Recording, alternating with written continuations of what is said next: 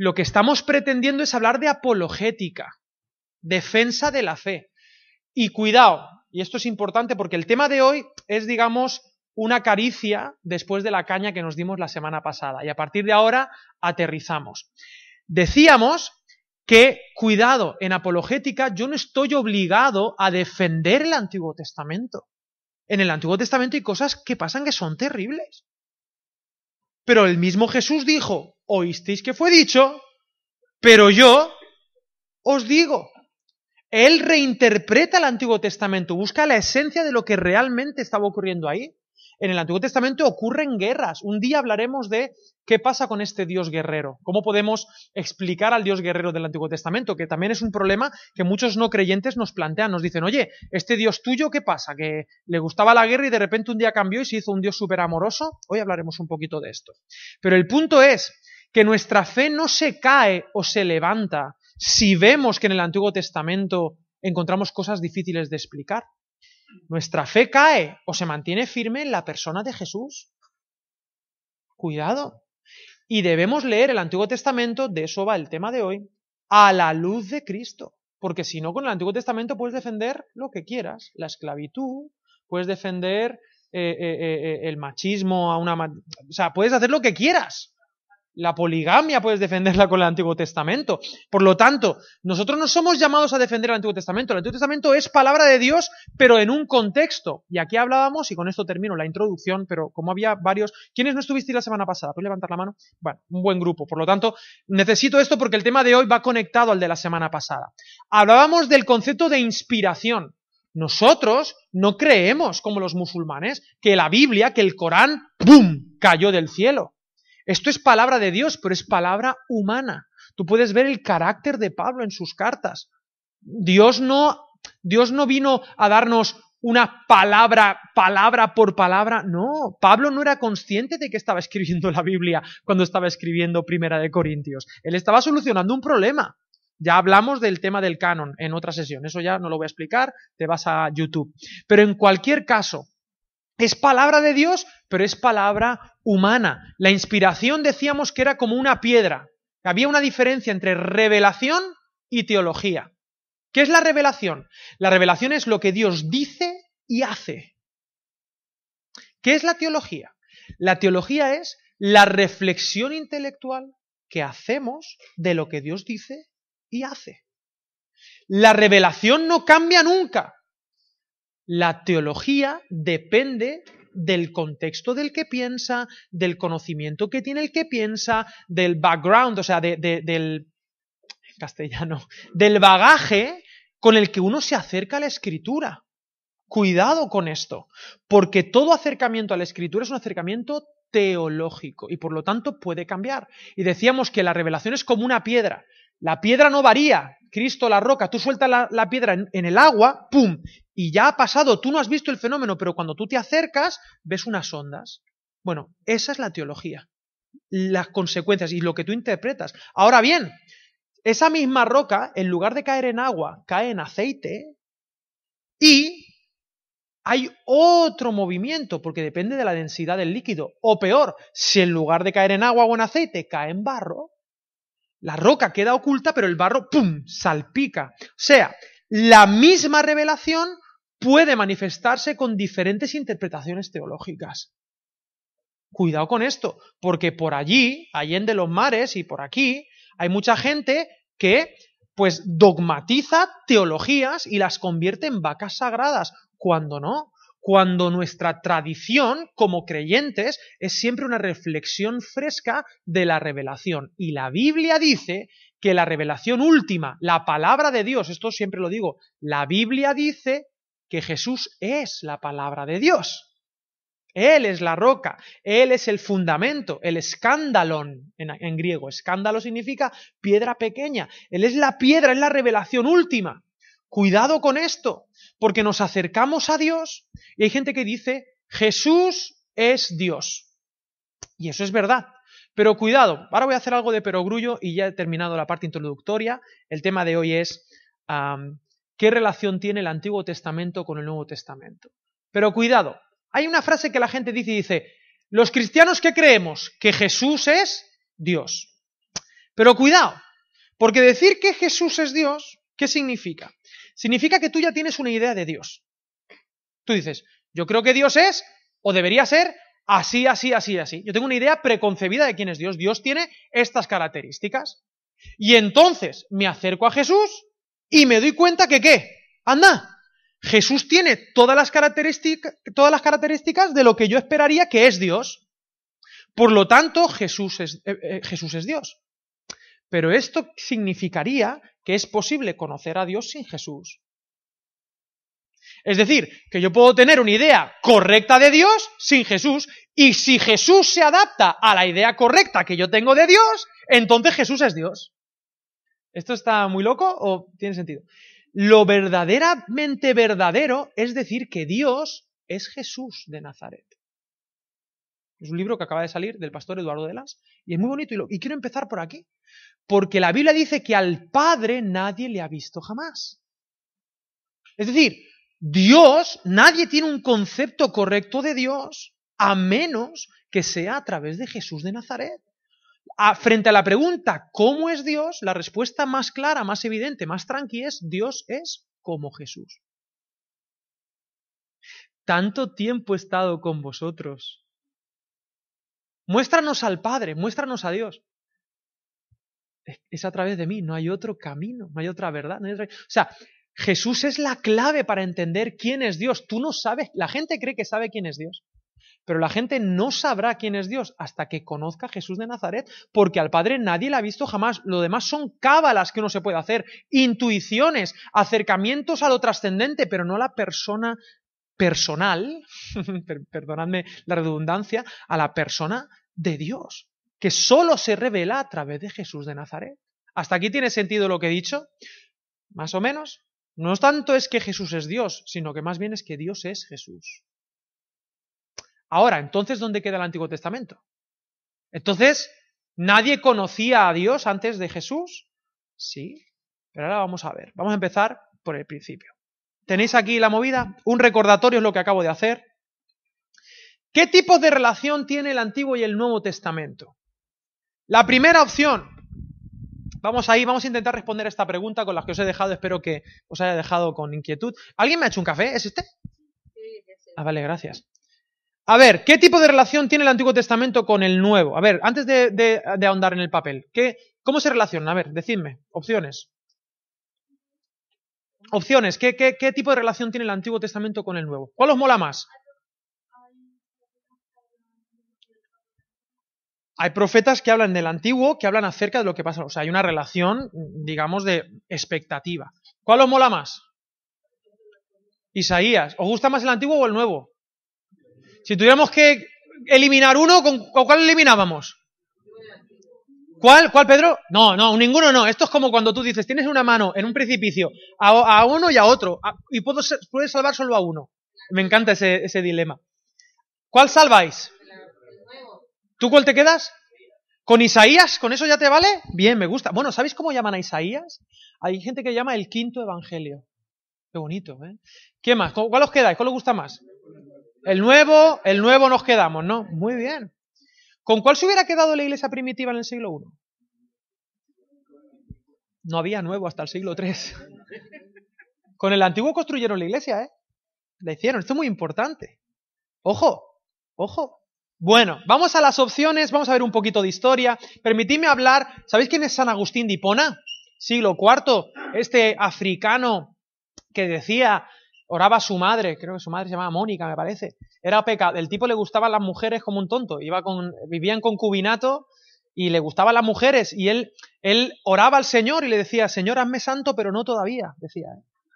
Esa expresión, San Agustín, el padre de la gracia, él era un, tipo muy inteligente, se acercó a la filosofía, leyó a Cicerón y en un momento determinado se acerca a la fe, pero tiene un problema muy grave. El tipo es tan inteligente que dice, bueno, voy a ver qué sabiduría hay en la Biblia. Y cuando se acerca a Cristo lo entiende perfectamente, pero cuando se va al Antiguo Testamento se lleva, se los, las manos a la cabeza, porque empieza a decir, pero vamos a ver, estas leyes del Antiguo Testamento, ¿qué pintan aquí? Yo esperaba encontrarme filosofía sublime y me encuentro unas cosas más raras aquí.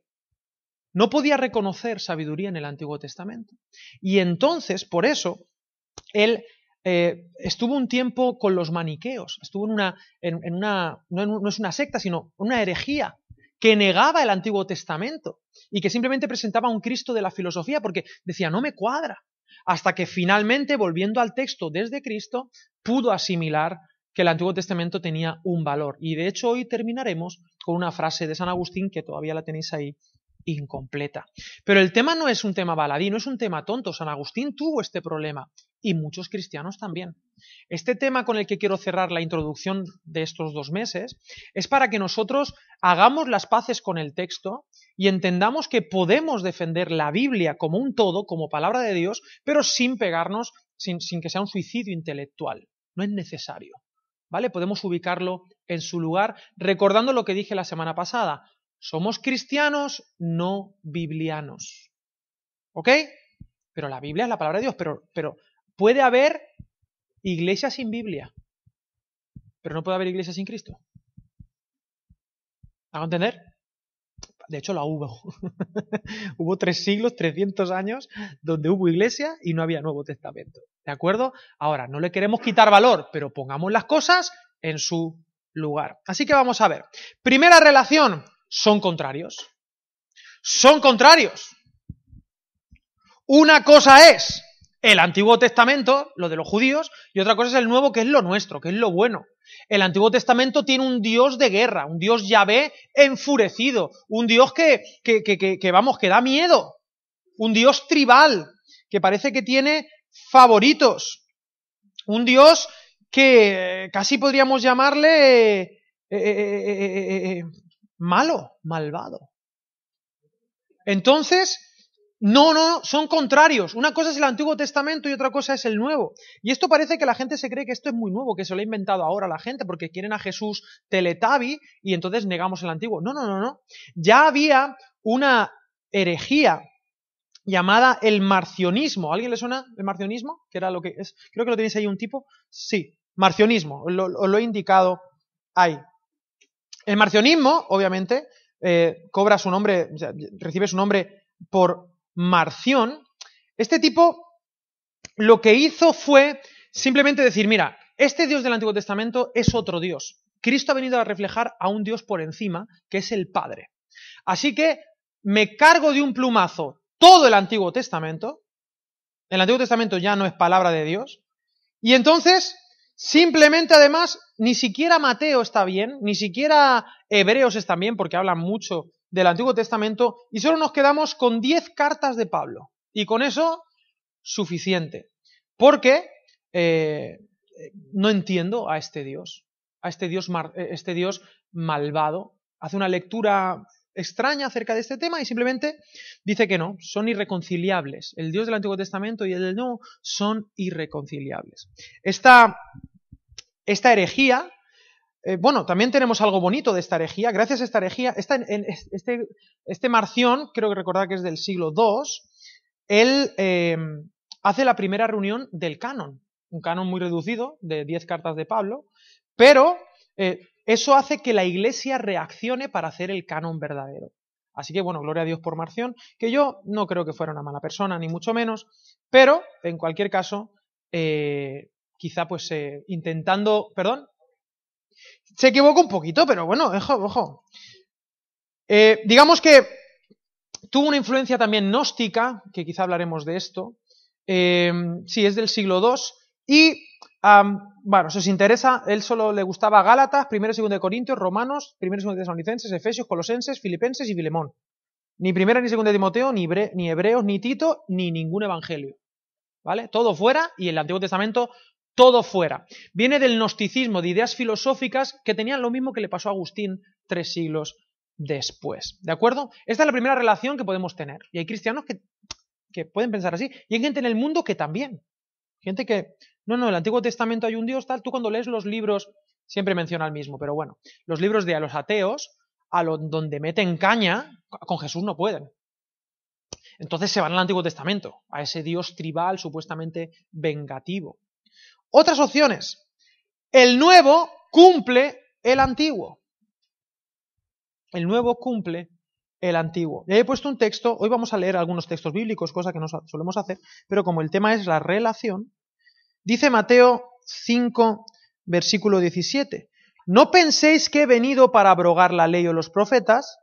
Cuando, cuando en el Nuevo Testamento dicen ley y profetas, lo que está queriendo decir es la escritura, ¿vale? La ley y los profetas. No he venido a abrogar el Antiguo Testamento, aunque en aquella época todavía no se tenía esa noción, obviamente, pero no he venido a abrogar la ley y los profetas, a eliminarlos, no he venido para abrogar, sino para cumplir la ley.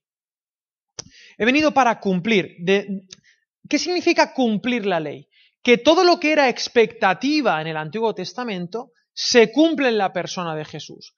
Que todo lo que parece que no tiene sentido en la narrativa del Antiguo Testamento tiene como cenit último la persona de Jesús, que Jesús es el cumplimiento de las escrituras, de tal manera que hay algunas consecuencias que, voy a hacer un poco de spoiler, pero hay algunas consecuencias importantísimas. Y es que si realmente Jesús es el cumplimiento del Antiguo Testamento, alguno lo ha mencionado, hay un montón de profecías que se cumplen en Jesús, pero no solamente profecías, sino que parece que todo apunta hacia Él, entonces podemos descubrir a Cristo de alguna manera en el Antiguo Testamento.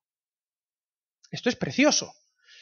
Si lo hacemos con las gafas correctas, podemos ver a Jesús en el Antiguo Testamento también. Esta es la esperanza para el pueblo hebreo también. ¿De acuerdo? Se puede ver a Cristo en las Escrituras, no necesariamente en el Nuevo Testamento. Hay revelación cristiana en el Antiguo Testamento. Y luego tengo algunas cositas aquí que si a alguien le interesa más acerca de esto, lo podemos ver. El siguiente paso, o el siguiente, la siguiente tipo de relación que podríamos hablar que tiene el Antiguo con el Nuevo Testamento, es que el Nuevo supera al Antiguo. Es decir, no somos marcionistas, no somos, no, no, el Antiguo no vale para nada, es otro Dios, pero sí que decimos algo así como, bueno, el Antiguo estaba bien, estaba bien, pero era otra época que la gente se podía salvar por la ley, era lo que había, no se podía hacer nada, pero ahora ya no es válido. Ahora ya lo del Antiguo Testamento ya no es válido. Yo no puedo leer el Antiguo Testamento con esta mirada de querer descubrir palabra de Dios, sino que, que, bueno, está bien, tiene su sentido, tiene sus aventurillas, sus cosas, pero ya Jesús lo ha superado. No es que lo ha cumplido, sino que lo ha superado. Y en un sentido esto es verdad, pero no es toda la verdad, porque es verdad que Jesús ha superado el Antiguo Testamento, pero sin el Antiguo Testamento no hay manera de entender la historia de Jesús. Estoy diciendo que obviamente yo estoy de acuerdo con el que es cumplimiento, ¿de acuerdo? Pero bueno, no os preocupéis. El nuevo supera al antiguo. Hay mucha gente cristiana que tiene esta idea. Muchos cristianos muevan, juegan con esto. Que ya tienen el Nuevo Testamento y ya el antiguo como que no va con ellos. Como que ya, eh, ya se ha superado. Varias cositas a este respecto. ¿Qué significa que se ha superado? Porque la gente dice, no, es que antiguamente la gente se salvaba por la ley y ahora por la gracia. Yo niego la mayor. Ni en el Nuevo, ni en el Antiguo Testamento, nadie en la historia de la humanidad se ha salvado por la ley. Nadie. Nadie. No se puede salvar. Nadie. Nadie se puede. Ni Moisés, ni Noé. Noé halló gracia. Nadie se salva por ley. Nadie. Nunca la ley. Nunca ha salvado a nadie.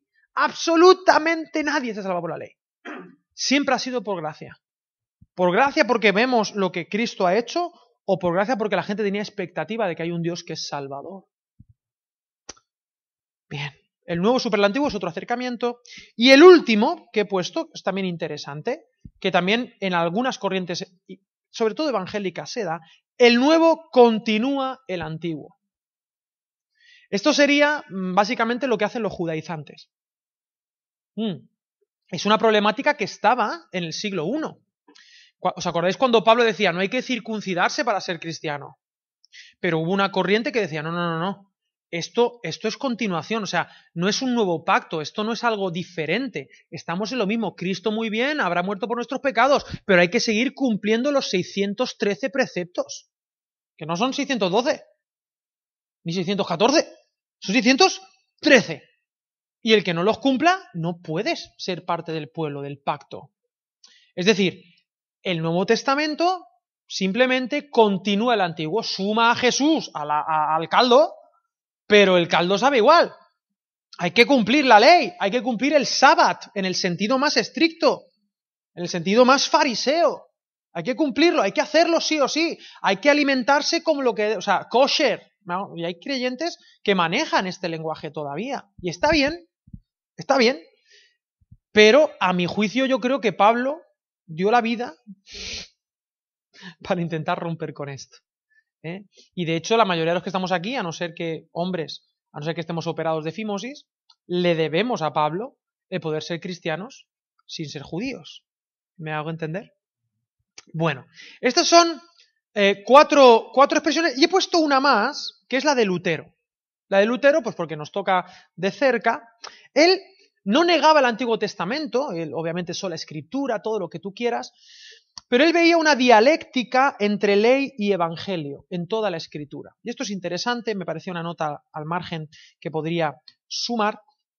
¿Qué significa esto? Que él dice, en toda la escritura hay una dialéctica, hay un diálogo entre la gracia y la ley. La ley está, pero lo importante es la gracia, pero la ley está. Incluso en las cartas de Pablo tú puedes ver que Pablo, la discusión mayor que tiene Gálatas Romanos es sobre ley y gracia, ley y gracia, ley y evangelio, ley y evangelio. Y él dice, sí, hay ley en el Antiguo Testamento, pero también hay buena noticia. Por ejemplo, el protoevangelio, Génesis 3:16, cuando está hablándole Dios a la serpiente y a la mujer. Le dice a la mujer, él te dañará el talón, pero tú le pisarás la cabeza tu descendencia le pisará la cabeza. Dicen, eso es el proto, el primer evangelio. Génesis 3:16, con una promesa de que va a haber esperanza. Bueno, es interesante. Ahora, a niveles prácticos, ¿cómo debemos acercarnos, a mi juicio, a el Antiguo Testamento? Yo creo firmemente que sobre todo el nuevo cumple el antiguo. ¿Pero qué significa que cumple? Significa que es en el nuevo donde uno puede hacer una buena lectura del antiguo, no rechazarla, hacer una buena lectura. ¿Desde dónde? Desde Jesús. Perdonadme con esto. ¿Os acordáis lo que he dicho antes de que hay una diferencia entre revelación y teología? La revelación es la piedra que cae. La teología es, es lo que Dios ha dicho y ha hecho. ¿Y qué es la teología? La reflexión intelectual, reflexión comunitaria, lo que quieras, la reflexión sobre lo que Dios ha dicho y sobre lo que Dios ha hecho. ¿Hasta ahí claro? Vale. En el Antiguo Testamento hay palabra de Dios, pero también hay reflexión teológica de lo que Dios ha dicho. Y hay tensiones internas. Lo dije la semana pasada. ¿Qué es Proverbios? 2 más 2, 4. Si haces esto, esto es una máquina expendedora. Tú metes la moneda, este es el resultado, Coca-Cola. Termina Proverbios y empieza Eclesiastés. ¿Y qué dice Eclesiastés? A veces la máquina no funciona. Eso, yo de hecho, por ejemplo, hay mucha gente que le digo, los recién convertidos le digo, Eclesiastés, déjalo un momentito aquí. Vete los proverbios y empieza por el 1 más 1, 2 y dejaremos las derivadas para después. Pero hay derivadas. Vamos a empezar por la física newtoniana, aunque ya está superada. ¿Sí o no? La física, a mí, yo cuando empecé a estudiar física, a mí no me empezaron a enseñar física cuántica. A mí me enseñaron que la velocidad y el tiempo y el espacio. Pim, pim, pim, todo cuadro. Ahora, estás estudiando ahí en cuarto de la ESO eso y de repente llegas a la universidad y dicen, es mentira. Porque E igual MC al cuadrado. Pues esto es lo mismo. Proverbio muy bonito, pero cuidado, que está Eclesiastes para decirte, a veces el euro no te lo devuelve, se queda la máquina al euro. La vida es así. Hay una dialéctica interna en el Antiguo Testamento. Hasta el Nuevo Testamento vamos a tientas intentando hacer teología, es decir, reflexión de lo que Dios ha dicho y ha hecho. ¿Habéis leído, no sé, un libro que me gusta mucho, El Señor de los Anillos? El Señor de los Anillos, yo puedo leer la palabra de Tolkien, y yo la leo, y yo puedo hacer una reflexión sobre la palabra de Tolkien. ¿Vamos a entender o no? Y puedo decir misa, puedo decir que para mí los orcos representan los nazis, se ha dicho. O que para mí eh, eh, eh, el anillo representa el pecado desde una conmovisión cristiana. O que para mí Gandalf es un mito. Y puedo decir y hacer una reflexión sobre la revelación de Tolkien. Y está muy bien, y estaré acercándome. Pero ¿y si entra Tolkien por la puerta? Entra Tolkien y dice, Y ahora yo, está muerto, serían muchos milagros simultáneos, pero entra Tolkien y me dice, os voy a explicar la reflexión que yo hice cuando escribí esto. Bueno, pues el Nuevo Testamento es un poco así. Llega el autor y dice, os voy a explicar la reflexión teológica que yo como autor he hecho de lo que he dicho. ¿Oísteis que fue dicho? Pero yo digo, la gente no está entendiendo bien cuál era el mensaje de lo que yo quería decir. Pablo después reflexionará y dirá, por ejemplo, el tema de la ley. La ley no fue dada para que la cumplierais, sino para que os dierais cuenta de que no había manera. ¿Vamos a entender? Claro. Entonces empiezas a entender. Y cuando lees Levítico, tú lees Levítico y dices, esto parece una carnicería. El Levítico es cómo matar animales. Mátalo así, mátalo así, mátalo así. Hasta que llega el Cordero de Dios que quita el pecado del mundo. Dice, esto está apuntando a mí. Claro. Por eso, lo que tenemos que poner aquí es Jesús, clave hermenéutica del Antiguo Testamento. ¿Qué es la hermenéutica? La ciencia de interpretar un texto. Viene etimológicamente de Hermes, el dios. El dios Hermes, que era el dios que traía mensajes de los dioses. Qué bonita y qué importante es la hermenéutica. La ciencia que estudia y que interpreta textos. ¿Cómo me acerco? ¿Cuáles son las gafas con las que debo acercarme al Antiguo Testamento? Con la gafa de Jesús. Eso siempre con humildad, tampoco vamos a decir que tenemos la última palabra, porque claro, vamos a ver, nos acercamos a Jesús, que es el autor, pero Jesús hace una interpretación teológica del Antiguo Testamento. Yo soy su alumno, me acerco a Jesús y con él me acerco al Antiguo Testamento, pero lo que yo diga en nombre de Jesús ya no será la interpretación teológica de Jesús, sino la interpretación de Alex desde lo que yo entiendo que es la interpretación teológica de Jesús. ¿Vale? Pero menos da una piedra. ¿Vale? Mejor acercarme así. Un ejemplo. Jesús dijo, el sábado, el hombre no fue hecho para el sábado, sino el sábado para el hombre. ¿Qué quiere decir con esto? El hombre no ha sido hecho para cumplir la ley.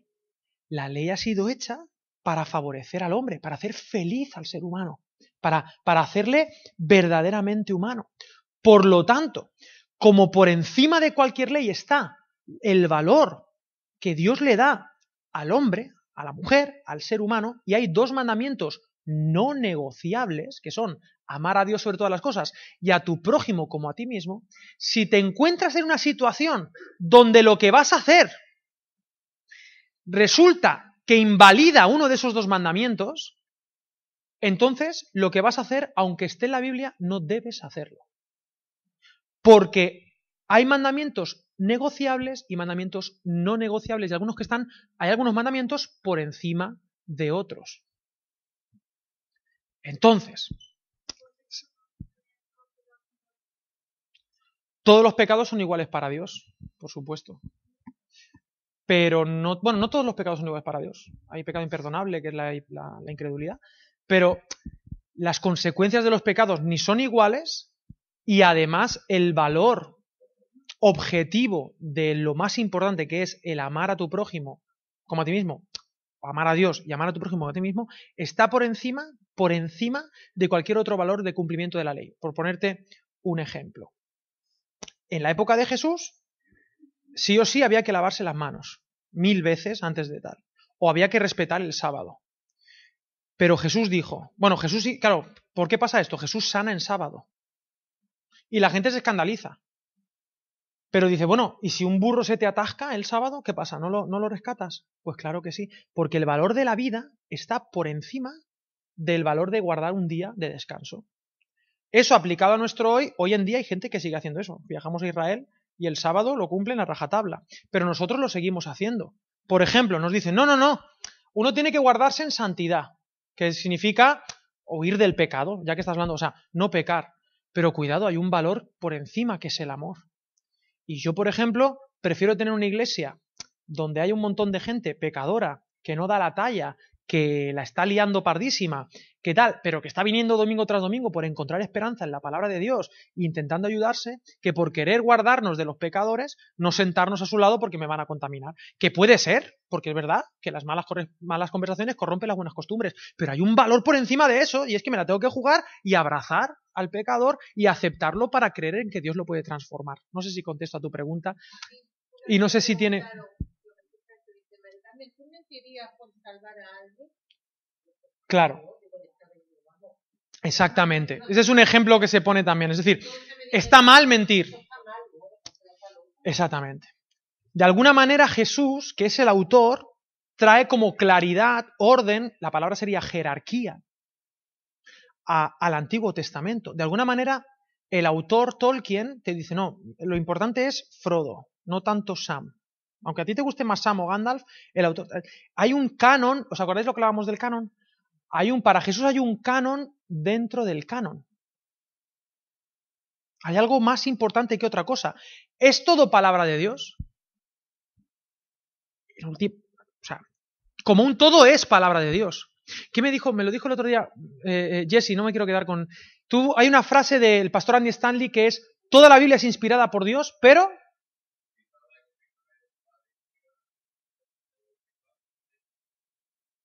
Exacto.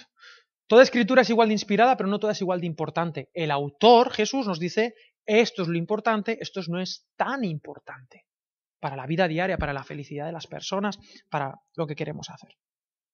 Jesús, clave hermenéutica del Antiguo Testamento. Y hay tres textos ahí que vamos a leer brevemente. ¿Estamos bien? El tema es más relax que otras veces, no estamos aquí hablando de física teórica ni historias. ¿eh? Vamos a Marcos, tengo aquí tres textos, voy a leerlos brevemente. Marcos capítulo. Estamos en el Nuevo Testamento, fijaros lo que pasa. 1.22. Se admiraban de su doctrina, de su enseñanza, porque les enseñaba como quien tiene autoridad y no como los escribas. Aquí Marcos capítulo 1, que es el primer evangelio que se escribe, presenta a un Jesús que está por encima de lo que enseñan los que eran los expertos de la ley y enseñaba como quien tiene autoridad. De alguna manera, él se está dando el derecho de adoctrinar es la palabra sin, sin, sin, sin, la, sin la connotación negativa que tiene en el siglo XXI, ¿verdad? Pero estaba, estaba dando la doctrina correcta y la gente alucinaba con su interpretación de los textos, porque decían, claro, es que eso tenía que ser así. ¿Cómo hemos pensado esto? Ideas eureka. ¿Sabes? Que dice, claro, es que seguro que era así. No puede ser de otra manera. Pero hay más textos, fijaros. Está en Lucas 24, 27, mirad qué bonito. Está el Señor, ha muerto, ha resucitado, y está en el camino de Maús. En Lucas 24, 20, sí, solo el 27. Dice así. Y comenzando, o sea, ellos no reconocen a Jesús y entonces él está con las escrituras y enseñándoles las escrituras. Dice, y comenzando desde Moisés y siguiendo por todos los profetas, les declaraba en todas las escrituras lo que de él decían. Es decir, Jesús, el autor, ya resucitado, se va a dos discípulos que están de bajón depresivos, volviendo a Emaús, porque no, porque su Salvador ha fracasado, ha muerto en una cruz, se esperaban un Mesías Salvador y lo han matado. Y, es, y encima lo han matado de la peor manera. Resulta que el que creían que era el Mesías, ahora, desde la Biblia, desde el Antiguo Testamento, resulta que ese Mesías era un maldito. Un maldito. Tú imagínate la crisis. Y Jesús resucitado se acerca a ellos y les cuenta, oye, que no es que estamos mal, es que mira lo que nos ha pasado. Y entonces él, con las mismas escrituras que a él lo marcan como maldito, porque maldito es todo aquel que es colgado en un madero, él empieza a decirles, no, no, pero espera, mira, mira, mira, pero es que eso tenía que pasar así. Es que eso tenía que... Empezando por Moisés, ¿qué es Moisés? El Pentateuco. Empezando por el Génesis. Y siguiendo por los profetas, dice todas las escrituras diciendo, esto habla de lo que, había pasado, y esto de lo que había pasado, esto de lo que había pasado, esto de lo que había pasado. Jesús, el acontecimiento de Jesús, su vida, muerte y resurrección, es la clave hermenéutica, la clave de interpretación que trae luz al Antiguo Testamento. Y el primero que lo hizo, esto no es un invento mío, el primero que lo hizo fue Jesús.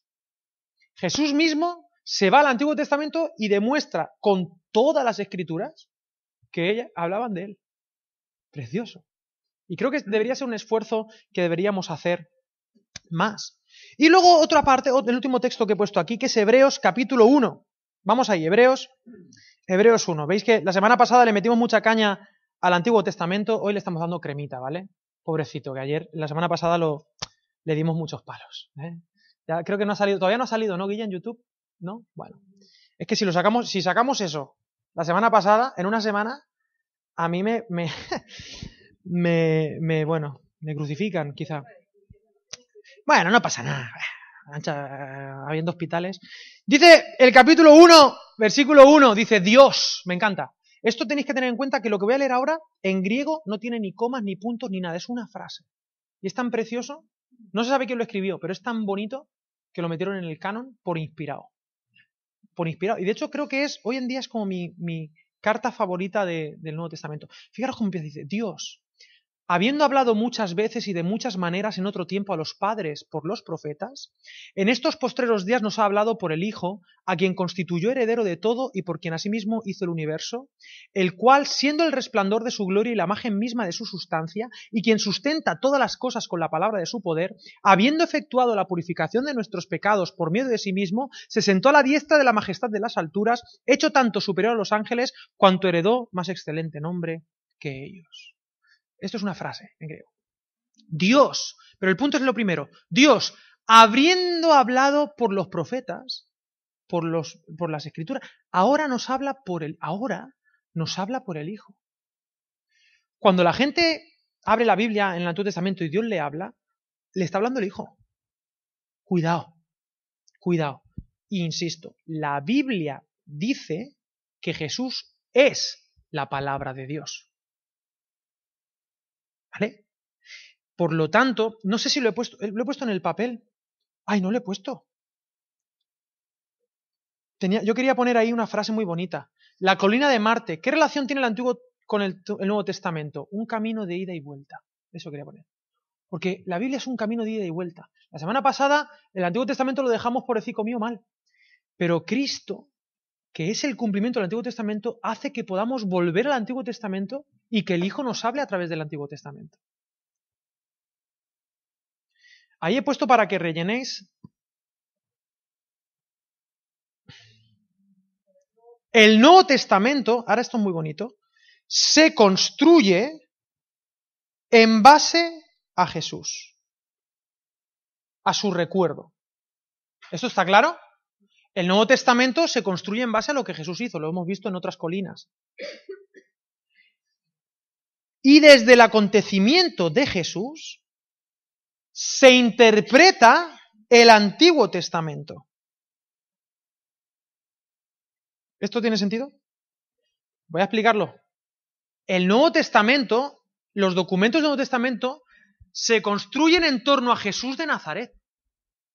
Pero una vez tenemos ya eso construido, el acontecimiento de Jesús, lo que Jesús hace, desde él se interpreta el Antiguo Testamento. Interpretamos el Antiguo Testamento. Además, no solamente esto, sino vamos a ver dos ejemplos de autores del Nuevo Testamento. Uno es Mateo y el otro es la carta a los hebreos que hemos visto. Mirad, cuando no había Nuevo Testamento, solo había dos cosas, el Antiguo Testamento y ¿qué más? y Jesús. Cuando no había Nuevo Testamento, lo que había era lo que había pasado con Jesús, lo que había pasado con Jesús y el Antiguo Testamento. Y eso fue suficiente para todo. Porque el acontecimiento de Cristo interpretó el Antiguo y lo que se construye en el Nuevo es una reflexión teológica por revelación, lo que tú quieras. No voy a entrar ahora en el comodín del Espíritu Santo, pero vale, lo que tú quieras. Pero los autores humanos reflexionaron teológicamente explicando el Antiguo Testamento desde lo que había pasado con Jesús. Y tú lees Mateo, ¿y Mateo qué es? Mateo es un esfuerzo teológico por intentar hacer creer a los judíos que Jesús era el Mesías. Por eso está todo el tiempo diciendo, como está escrito en los profetas, como dijeron los profetas. Marcos no. Marcos dice algunas cositas, pero Juan menos. Pero Mateo sí, porque Mateo es para una comunidad hebrea. Y hablando de Hebreos, tú te lees Hebreos, bueno, bueno, bueno, bueno, bueno, bueno. Tú te lees Hebreos y Hebreos es una obra magna que si tú no tienes ni idea del Antiguo Testamento, no entiendes ni papá. Pero con que tengas ciertas nociones del Antiguo Testamento, Hebreos es la carta más cristocéntrica de todas. La más, donde Dios, donde Jesús es, porque Jesús, Hebreos te demuestra que Jesús es más que todo. ¿De qué va Hebreos? Jesús es más. Jesús es más que Moisés. Jesús es más que Josué. Jesús es más que Abraham. Jesús es más que el templo. Jesús es más que el sábado. Jesús es más que los ángeles. Jesús es, o sea, Jesús es más que todo. Es más que el sistema de sacrificios. Jesús es más que el sacerdote, que el sumo sacerdote. Jesús es todo. Sacrificio, sacerdote, templo, Abraham, Moisés, Josué, sábado, tierra prometida. O sea, pero claro, todos estos conceptos, si tú no has leído el Antiguo Testamento, no pillas nada. ¿Qué secreto hay aquí? Lo que quiero decir es que, claro, despreciar el Antiguo Testamento es hacerle un flaco favor a Jesús. Porque el contexto de Jesús, el contexto cultural de Jesús, el contexto donde Dios decidió en su providencia revelarse, es decir, el agua donde cae la piedra, ¿os acordáis de lo que he dicho? Es la cultura que se ha construido sobre el Antiguo Testamento. Cuanto más conozcas esa agua, más conocerás lo, que ha pasado con la piedra y por qué la piedra genera esas ondas en ese líquido concreto llamado Israel, llamado Antiguo Testamento, etcétera, etcétera. ¿Tiene sentido lo que quiero decir? Esto es súper importante. Ahora bien, bueno, esto creo que ha sido bonito, pero sigo. Otro punto que hay que tener eh, muy en cuenta con el Antiguo Testamento, a pesar de que hay una relación de amor entre el Nuevo y el Antiguo, un diálogo precioso, eh, la semana pasada lo dejamos caer, pero solo como un destello. El concepto de revelación progresiva. Revelación progresiva. Mucho cuidado. Aviso. En, este, en, en, en, en la colina de Marte voy a dedicar dos martes a hablar del infierno. Dos. Y agarraos que viene curva. Pero ya puedo adelantaros algunas cosas en el Antiguo Testamento aparece de uvas a peras. Había teólogos que ni lo concebían, que creían que la muerte era la muerte y la muerte se, acabó. Y hay una reflexión teológica posterior. Hay una revelación progresiva de quién es Dios. Es verdad, en Job aparece salvación, pero, pero entendedme, no es lo mismo lo que se podía procesar históricamente en el siglo X antes de Cristo que lo que ocurrió en el siglo I con Cristo. Y esto es precioso, porque qué privilegiados que somos de que Dios, porque hay algo muy importante que para mí demuestra el Antiguo Testamento, y es que Dios no es una filosofía, es el Dios de la historia. Y Dios hace lo que puede y como puede, porque Dios no, o sea, la gente, Dios es todopoderoso, bueno, es todopoderoso, pero cuando se enfrenta conmigo, a veces me dice, Alex, hago lo que puedo. Lo que puedo sin violar tu voluntad, porque Dios podría hacerlo. Ya lo hablamos esto con el problema del dolor. Pero la solución para acabar con el dolor, para Dios, la única solución lógica sería acabar con mi voluntad libre. Y como Dios ha dicho, prefiero que no, porque yo quiero tener una relación de amor y para eso necesito libertad. Para no acabar conmigo, para no acabar con las culturas, Dios hace lo que puede como un padre que va enseñando a su bebé, su bebé va creciendo y sus neuronas van haciendo conexiones y hay cosas que un bebé de dos años no va a entender hasta que cumpla 18. El ser humano ha sido un bebé también y Dios ha hecho lo que ha podido durante miles de años. Hay una revelación progresiva y esto nos ayuda a acercarnos al Antiguo Testamento entendiendo el contexto y además nos enseña cómo es Dios en momentos históricos concretos y cómo actuó y cómo, cuando entiendes el contexto, es extremadamente contracultural. Por ejemplo, hoy en día nos llevamos los pelos a la cabeza con el ojo por ojo y diente por diente. Más allá de que es una hipérbole, ¿vale? Nadie se quitaba un ojo cuando el otro se le quitaba un ojo, igual que Jesús también lo usaba diciendo, si tu mano te es ocasión de caer, córtatela. Eso es una hipérbole rabínica, ¿vale? Y esto, como otras muchas hipérboles, que no voy a entrar, eh, bueno, vamos a hacer dos martes que vais a flipar. Pero hay muchas hipérboles rabínicas no hay que cortarse la mano. Dios no quiere que te cortes la mano ni te saque los ojos. Dios quiere que cambies, que te transformes. En el Antiguo Testamento, el ojo por ojo y diente por diente era lo más avanzado en ley que podrías encontrarte en todo el planeta. Porque hasta el ojo por ojo y diente por diente era, no es el que la hace, la paga. El concepto tribal es, tú me matas uno, yo te mato quince. Y entonces llega Dios y dice, bueno, vale, mataros, pero uno, uno. Vamos a, vamos a, vamos a buscar algo. Pero no era así. No era así. Tú me haces una, yo te hago siete. Ojo, esto está ahí en Génesis. 70 veces 7 no lo dijo Jesús de por sí. 70 veces 7 lo dice Jesús porque lo que se decía en Génesis era la venganza será 70 veces 7. Siete veces yo me vengaré. Y Jesús dice, no, pues el perdón es 70 veces 7. Exacto. ¿Me hago entender? O sea, hay una dialéctica y qué precioso. Entonces uno ve, la, la, revelación progresiva es lo que estoy queriendo decir. Uno va viendo que los profetas van intuyendo de Jesús. Mira lo que ha hablado Pedro, por ejemplo, de Isaías. Isaías, el quinto evangelio. Eh, es precioso. Pero yo no sé si Isaías sabía muy bien lo que estaba escribiendo. Él estaba ahí diciendo, bueno, tengo intuyo, pero él, y, y lo sabía, pero no. David, tú lees los salmos. Pero este tipo, ¿cómo sabía que Jesús iba a venir? Porque tú lo lees los salmos y ahora lo vemos y a todo pasado es facilísimo. Pero sin Cristo muriendo por ti, David, ¿cómo sabes? ¿Cómo experimentas la misericordia de esa manera? O Job, el primer libro que se escribió de la Biblia, que en Job, que es un, libro poético precioso, que dice, si hay uno que puede ser mi redentor. Qué precioso. Pero hay una revelación progresiva. Y esto me habla acerca de que Dios es el Dios de la historia, de lo concreto. Esto es lo que quiero decir, de lo concreto. Dios no es el Dios gnóstico de los maniqueístas, de los marcionistas. Mm. Uy, si un día nos metemos en movidas heréticas, no hay nada. Mira, herejías nuevas no existen. Es muy difícil inventárselas. Ya están prácticamente, o sea, digamos que el mercado de herejías, a finales del siglo III estaba eso ya ya es una, una especie de. sí, repiten, se buscan una. Esto, pero está ya todo inventado. Y superado, que esto es lo peor, que la gente se cree, uy, mira, hemos descubierto. El cristianismo hace 1700 años que ya discutió con eso y lo, y lo reventó. Lo que pasa es que la gente no, eso no lo sabe. No lo sabe.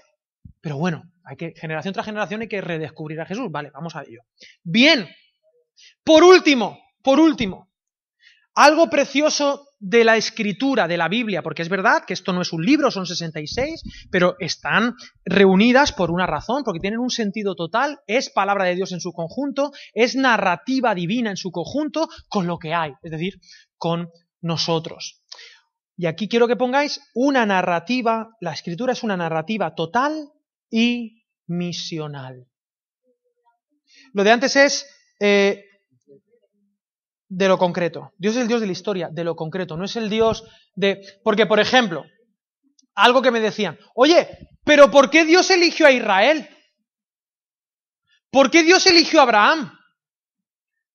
Pues mira, esa pregunta es trampa, porque la gente dice, claro, claro, todo el mundo es el pueblo elegido, ¿no? ¿Y por qué Israel? Mira, si Dios hubiese elegido a los chinos, yo preguntaría, ¿pero por qué eligió a los chinos? Si en lugar de elegir a Abraham, hubiese elegido, yo qué sé, a, Cicerón, hubiese elegido a, Sócrates, para llamarlo, hubiésemos preguntado, oye, ¿por qué ha elegido a Sócrates? ¿Por qué ha elegido a Cicerón? Che, pues porque tenía que elegir alguno. Y al que elijas siempre podrás decir por qué a este y no a otro. Pero es que Dios es el Dios de lo concreto. Y Dios cuando llamó a Abraham en Génesis capítulo 12, él estaba ya pensando, en ti serán benditas todas las naciones de la tierra. Él no estaba diciendo, te elijo por guapo y por listo. Y cuando elige a Israel, hay textos y textos que dicen, os elegí porque sois los, los peores. Básicamente, sois lo más pequeño, los esclavos de Egipto. Os elegí porque mi gloria se va a manifestar. Pero hubiera elegido a otro pueblo, en un sentido, Dios al elegir a Abraham y al elegir a Israel nos está eligiendo a nosotros también.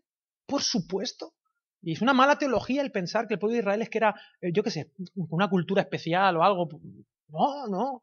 Ojo, en el cielo no vamos a estar hablando ni hebreo. Bueno, el que quiera hablar hebreo, que hable hebreo. Pero en el cielo no vamos a estar con las ropitas y las panderetas. O sea, en el cielo vamos a estar hablando cada uno lo suyo y nos entenderemos, toda lengua, tribu, nación. Toda lengua, toda, toda, todas. Las que han aparecido, las que aparecerán, las desaparecidas, todas. Todos los idiomas. Todas las culturas tendrán representación. ¿Por qué eligió a estos? Bueno, ¿por qué está aquí la historia de Israel y no la historia de los incas? Pues porque Dios se reveló a Israel de esta manera y Cristo, ya Dios ya estaba pensando, yo voy a, a presentarme desde esta tribu, desde esta etnia, porque de alguna tengo que ser, porque Dios es el Dios de lo concreto, el Dios de la historia. Y ya está, no hay más.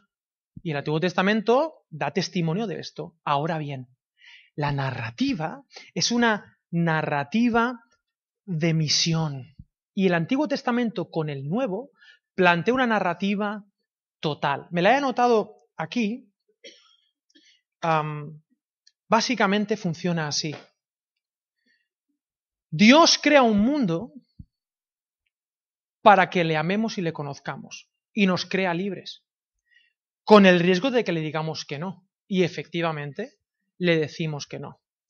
Sabiendo Dios que le vamos a decir que no, Dios ya ha orquestado un plan de salvación que consiste en llamar a un hombre, en este caso a Abraham, para ir ya avanzando el proceso de que Él va a venir para salvar, para hacer un pueblo que sea ejemplo de que Dios, a pesar del no, a pesar del rechazo, es un Dios que sigue diciendo sí, porque el amor, el amor de verdad, no acepta un no por respuesta. Y Él continúa diciendo sí. Le dice sí a Abraham conocemos la historia de los patriarcas, Abraham, Isaac, Jacob, que es Israel, los doce, ¿verdad? Van a Egipto a raíz de José y ahí se vuelven esclavos. Nace Moisés y Dios llama a Moisés para salvar a su pueblo, el pueblo más, digamos, más oprimido de la historia. Y es la primera vez que Dios se manifiesta a un pueblo. Rescata al pueblo de Israel por gracia. Ellos no hacen nada para ser salvos, lo único que hacen es sentarse en una mesa a comer pan, vino y un cordero. Y la sangre del cordero en los dinteles de la puerta. Eso es lo que hacen para ser salvos. Y Dios los salva. Cruzan el Mar Rojo, se bautizan cuando Dios los salva por gracia, y después hace un pacto con ellos. Un compromiso. Yo os he salvado, correspondedme. Y el pueblo de Israel dice, no, que hable contigo la tía Juana. Es decir, Moisés, yo con Dios no quiero tener una relación. Y Dios, con todo el corazón roto, dice, bueno, vale. Tomad la ley y, ahí, para adelante, y solo me hablo con Moisés. Esto está en la escritura. Teniendo la ley, ¿serán fieles? No. Vez tras vez traicionan a Dios. ¿Y Dios qué hace? Lo de siempre, llama. Llama a alguien y lo levanta un juez. Quien sea. Gedeón, Sansón, Débora, y mientras vive ese juez, la cosa va bien. Se muere el juez, lo vuelven a traicionar. Pero aún así Dios sigue siendo el rey, porque Dios quiere mostrarse como un buen rey, como alguien que, que, que si le conocemos y le damos la oportunidad de ser nuestro padre, podemos vivir felices. Pero ¿qué pasa? Que como este pueblo de Israel es terco y ven que sus mm, aledaños tienen rey, le dicen, al profeta Samuel, danos un rey. El último juez es Samuel, primera y segunda, ya estoy en Samuel. Danos un rey. Y Dios, en lugar de fulminarlos, ¿qué dice? Dales un rey conforme a su corazón. Y aparece Saúl. Y es un rey que es el rey que pedían ellos. Pero desde Génesis o incluso desde antes, Dios ya tenía pensado un rey. Y entonces Dios les dio después de Saúl un rey conforme a su corazón. primero probad un rey que no, y ahora os voy a dar el rey que yo estaba esperando. Que es un tipo extremadamente imperfecto llamado David. Que era pastor, que era el menor de todos. Era un pastor, era, el pastor no era un oficio bonito, era el oficio de los últimos. Era un, un oficio mal visto ser pastor. No era gente de fiar. Unge a David, se convierte en el rey de Israel pero digamos que Dios tendría que estar ofendido, porque dice, bueno, han preferido un rey humano a un rey como yo, que yo estoy por, por ellos. Salomón, el rey más sabio, lo que tú quieras, pero hm, con una puedes, con mil no. Con mil mujeres es muy difícil mantenerte firme, imagino, porque o sea, esto no sé, eso o sea, no hay días del año, o sea, tú imagínate, ¿de dónde sa bueno, bueno, en fin, no voy a entrar. Pero vamos, tú imagínate, total. Niegan a Dios. ¿Y qué ocurre? División, se divide el reino con los hijos de Salomón y, bueno, un primo lejano, norte y sur, el reino de Israel y el reino de Judea al sur. Vez tras vez niegan a Dios, aún así Dios a veces levanta algún rey más o menos decente, la cosa va más o menos bien hasta que el reino de Israel del norte cae, desaparece. Y unos años después, el reino de Judá cae. Deportación a Babilonia. Y entonces vienen los ais. ¡Ay, Señor! ¡Ay, Señor! Nos olvidamos de ti. Y algunos salmos no son de la época de David, son de aquí. Hay salmos que dicen, ay, si volviéramos a Jerusalén. Todos esos salmos de ay es porque están en Babilonia. Y entonces Dios se presenta y dice, tranquilos, yo tengo un plan, está todo bien, está todo bien. Haced que Babilonia crezca, tranquilos, orad por la paz de la ciudad donde estéis, no os preocupéis, tarde o temprano volveréis. Dios oye el clamor, otra vez, como en Egipto, y los vuelve a llevar a Jerusalén. Y allí se levanta Josué, que es un, sacerdote, construyen el templo, toda la historia de Nehemías, ¿verdad? Esdras, que lee la ley, y se construye el segundo templo. Y todo muy bien. ¿Hasta que qué? Otra vez lo niegan. Y entonces se llama la, la, la, marimorena. Llegan luego los reyes seleucidas, eso ya no está en la escritura. Terminamos con Malaquías. La última palabra del Antiguo Testamento, ¿cuál es? Maldición. Maldición.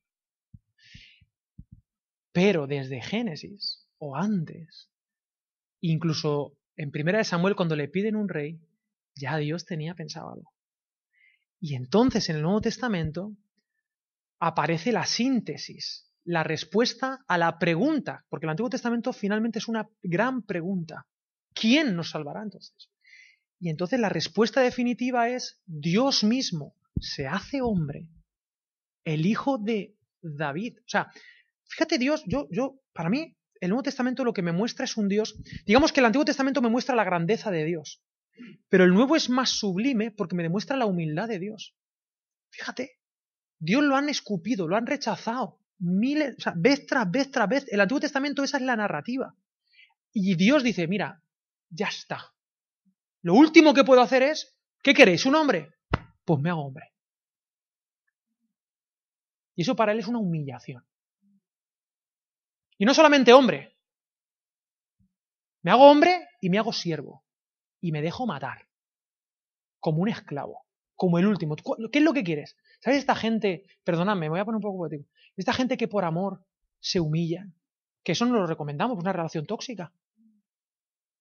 Es una relación tóxica. Pues Dios dijo, aunque sea tóxica, hasta la muerte. ¡Eh! Dios es el Dios maltratado.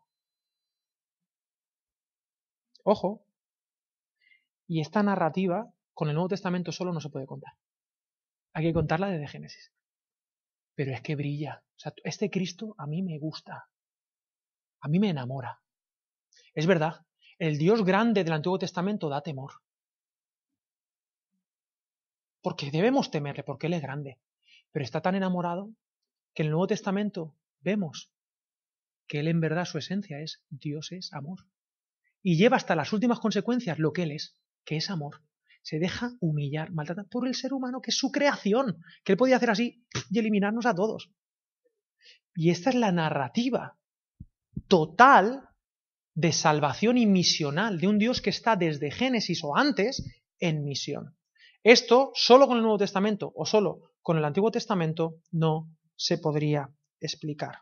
En resumen, y ya he terminado porque hemos empezado tarde, cuanto más estudias el Antiguo Testamento, más brilla Jesús y contemplas su belleza. Y la última frase, ¿os acordáis de este San Agustín que os he dicho que tenía dudas y demás? Después de mucha reflexión, él se le conoce como el doctor de la gracia, siglo IV. Él dice esta frase que quizás sería el resumen de la colina de Marte. Toda colina de Marte empieza con una pregunta y termina con una respuesta. La pregunta era, ¿qué relación tiene el Antiguo y el Nuevo Testamento? Bueno, me quedo con la frase de Agustín que dice, el Nuevo Testamento está escondido en el Antiguo. Y el Antiguo se explica por el Nuevo. Porque finalmente esto es un viaje de ida y vuelta. Esta es la narrativa bíblica, es preciosa, a mí me encanta. Jesús es la clave hermenéutica. Y esto a nivel apologético tiene muchas eh, cuestiones prácticas. En primer lugar, para ti mismo, para las dudas que tú tienes. Ya hablaremos. Hoy hemos terminado, digamos, la parte introductoria. Ya hablaremos qué hacemos con las guerras del Antiguo Testamento. Ya hablaremos qué hacemos con Génesis 1 y 2. La semana que viene mi padre comenzará a exponer la tesis. Ya hablaremos con las distintas historias que aparecen, pero por favor, tengamos este marco general sobre cómo acercarnos al texto. Y qué bonito es que desde Jesús el Antiguo Testamento engendró el Nuevo. O sea, básicamente el Nuevo Testamento es inspiración divina, ¿vale? Pero básicamente es el esfuerzo de autores inspirados por Dios que desde el Antiguo Testamento y dialogando con ellos, con el, el, acontecimiento de Jesús, desarrollaron la teología. Eso es el Nuevo Testamento. Por lo tanto, descartar el Nuevo Testamento con el Antiguo es un harakiri, es un suicidio. Y las otras consideraciones. ¿Qué relación tienen? Bueno, el Nuevo Testamento está escondido en el Antiguo. Y el Antiguo se explica por el Nuevo, por Jesús.